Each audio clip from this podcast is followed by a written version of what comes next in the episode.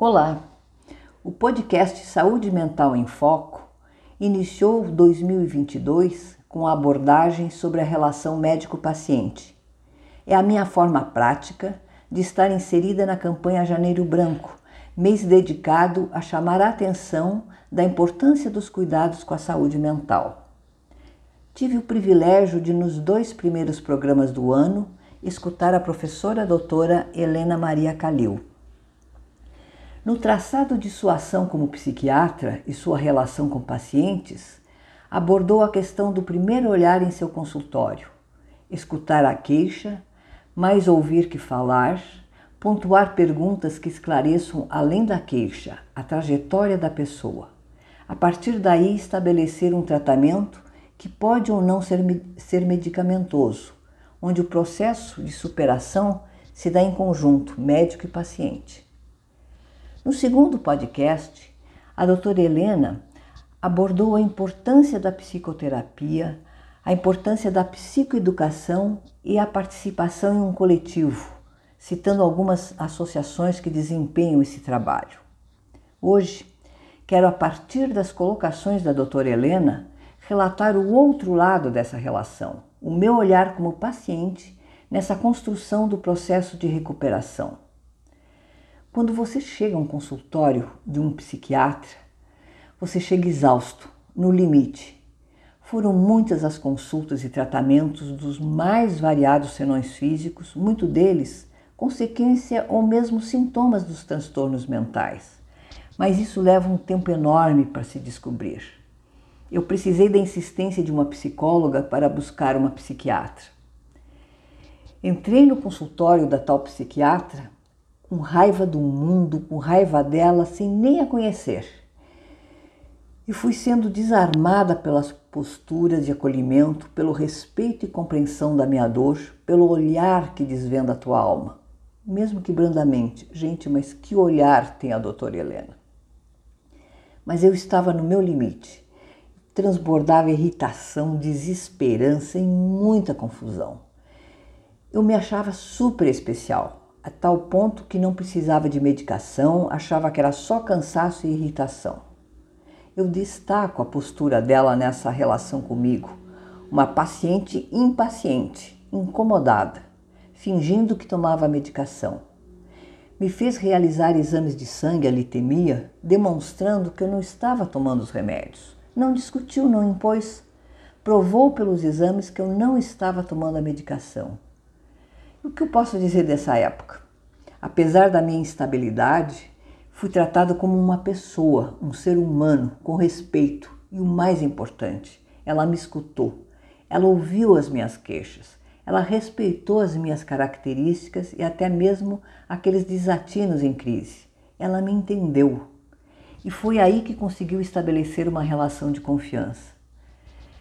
Mas é uma relação de confiança de tal monta que eu creio que somente meus pares vão entender assim, exatamente o que eu estou dizendo. Coisas do tipo: de repente, na minha euforia, eu percebia que ela estava absolutamente calada, e eu falando, falando, e ela ali calada. Gente, é incrível como esses silêncios são terapêuticos. O quando a agitação era tamanha, os gestos repetitivos, eu não parava, repetia, batia na mesa, subitamente eu percebi ela fazendo os mesmos movimentos, espelhados. E naquela estranheza da atitude dela, eu ia conseguindo controlar os meus impulsos e me aperceber deles.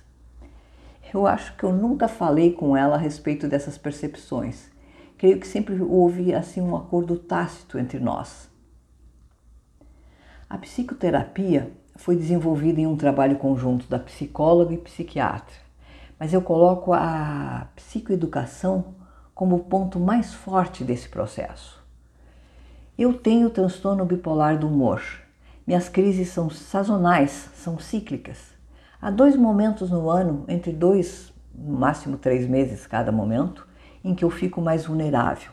Tudo dói mais, irrita mais, as notícias desencadeiam um tumulto dentro de mim, muita raiva ou então desespero.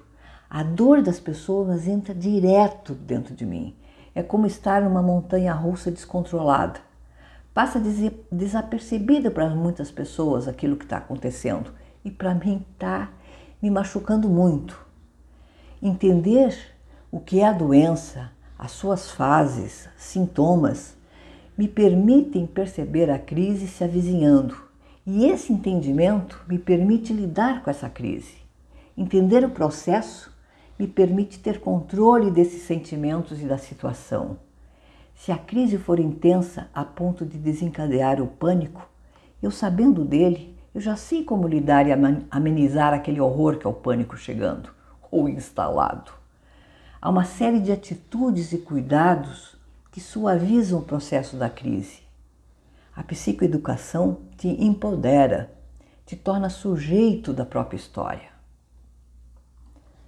No depoimento, a doutora Helena falou da importância de se estar em um coletivo onde o convívio com pessoas faz a diferença.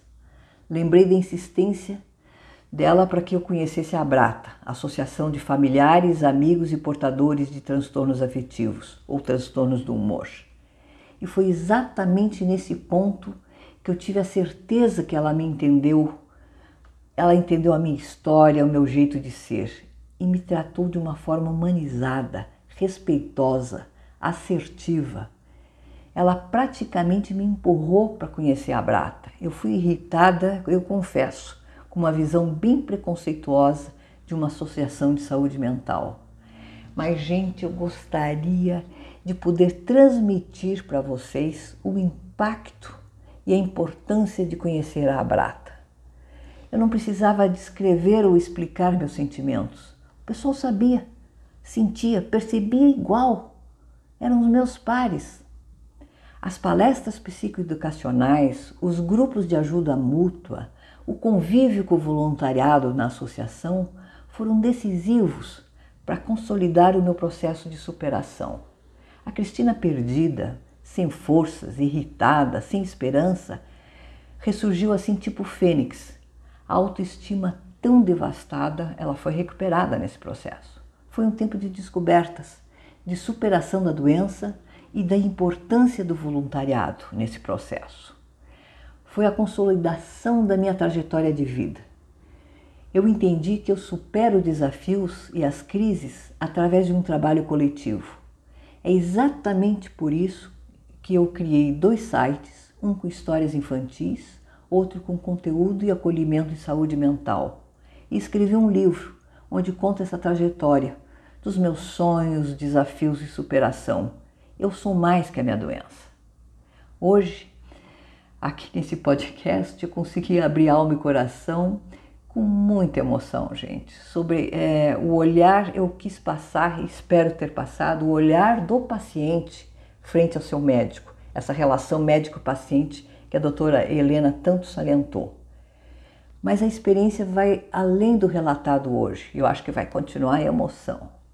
É preciso contar das vivências nas diversas associações que participei, dos encontros e aprendizados nesse processo. E vou além. Arrisco lançar um desafio aos meus pares. Há também o outro lado do processo de inclusão, da nossa relação com os demais. Mas isso eu deixo para a próxima semana. O meu até breve a todos.